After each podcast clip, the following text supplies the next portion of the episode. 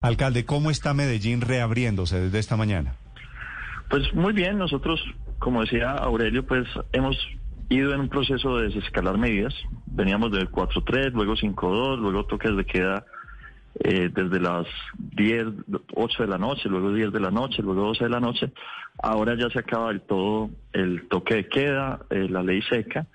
Eh, los colegios están ya, tenemos 120 mil muchachos y muchachas en, en clase, tenemos el 80% de los colegios activos, tenemos, eh, vamos a tener algunos eventos ya masivos, Colombia Moda, vamos a tener eh, Inex Moda, vamos a tener la Feria de Tango al aire libre, vamos a tener la Feria de las Flores, eh, todo obviamente con bioprotocolos, eh, siguiendo las recomendaciones de los expertos, pero en especial reconociendo pues que Medellín vivió lo que está viviendo gran parte del país hace hace un par de meses lo vimos con Barranquilla y pues estamos en un momento epidemiológico diferente. Y por eso, a pesar de la ocupación que sigue siendo alta de cuidados intensivos, la tendencia es a la baja y pues también está asociada mucho a que Medellín atiende no solo eh, las condiciones epidemiológicas de la ciudad misma, sino de todo el departamento. Alcalde, en Medellín quedan 23 camas disponibles de UCI que esos son muy poquitas, es decir, unos pacientes enfermos y ya es el colapso total, que es lo mismo que está pasando en Bogotá. ¿Por qué se reabre en este momento?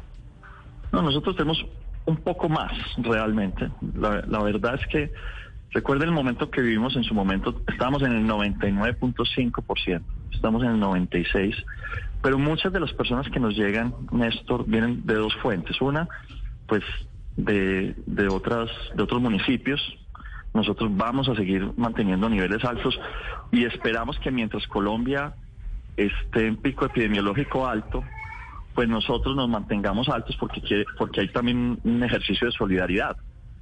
Si nosotros dejamos bajar las camas de cuidados intensivos y el país en, en la crisis que está viviendo, pues sería insolidario. No, nosotros vamos a recibir pacientes, no solo de toda Antioquia, de Chocó como lo hacemos hoy, sino de todo el país en caso de que sea necesario, eh, porque el sistema de salud de Colombia es uno solo y cuando nosotros tuvimos la crisis más grande a nosotros nos recibieron pacientes. Entonces nosotros vamos a hacer lo mismo. Y lo segundo, eh, hay que decirlo también, Néstor, para mí es muy difícil mandar una medida de cierre en cualquier caso cuando el 70% de las personas, por ejemplo, que entraron ayer a cuidados intensivos, son personas que está, debían haberse vacunado estaban en edad de vacunación y no se vacunaron. Entonces, también buenas noticias. Ayer, por ejemplo, y ya ha pasado varios días, ayer no nos entró ninguna persona mayor de 60 años. Eso es una buena noticia. Quiere decir que la vacunación con dos dosis va funcionando y nosotros, cuando hacemos el cálculo de la medida tomada hoy, sumada a la vacunación que estamos haciendo, acabamos de asignar 15 mil millones de pesos para vacunación adicional. Eh, esta semana vamos a llegar a un millón de dosis aplicadas en una ciudad que es de dos millones y medio de personas.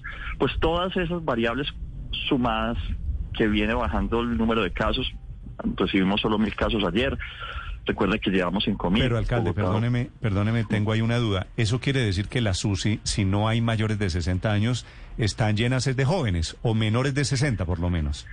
Hay, depende. Por ejemplo, ayer recibimos nueve personas en la edad de los 50 a los 60 años, de las 13 personas que entraron a cuidados intensivos. Eh, ¿Qué quiere decir eso?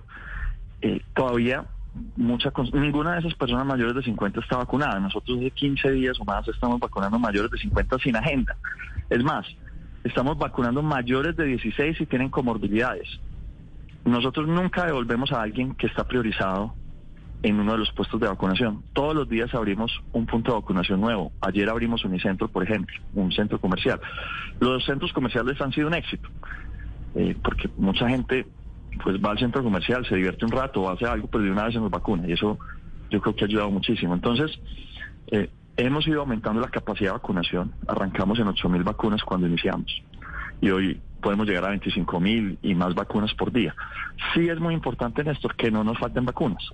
Eh, por ejemplo, la semana pasada tuvimos cerca de tres días sin vacunas, pero también pues hemos recibido el compromiso y la palabra del señor presidente, no solo de que eh, eso no va a volver a pasar porque pues fue un problema logístico más que cualquier otra cosa, eh, sino que además él tiene un compromiso muy grande con Medellín para recuperar ese tiempo perdido. Por eso nosotros asignamos 15 mil millones más para recuperar el tiempo y tener una meta de eh, un millón de personas o un millón de dosis más aplicadas en los próximos 40 días.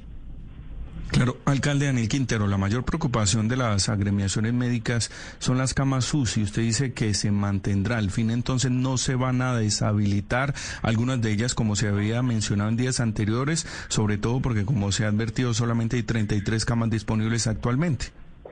Exacto, sí. No vamos a desmontar, pero para eso también vamos a necesitar un compromiso de las EPS.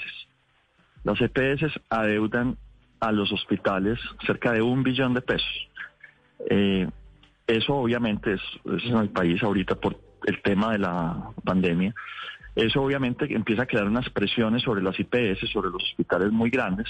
Nosotros hemos soportado económicamente parte de esa crisis, eh, pero la clave pues está en que todos pongamos, eh, de, pongamos un granito de arena. En este caso particular, que a las IPS, a los hospitales públicos y privados no les falte plata, porque si no ellos empiezan a tener dificultades para pagar el personal, al punto que a nosotros como alcaldía nos ha tocado pagar eh, muchos o varios equipos grandes de, de personal médico para mantener las camas de cuidados intensivos abiertas.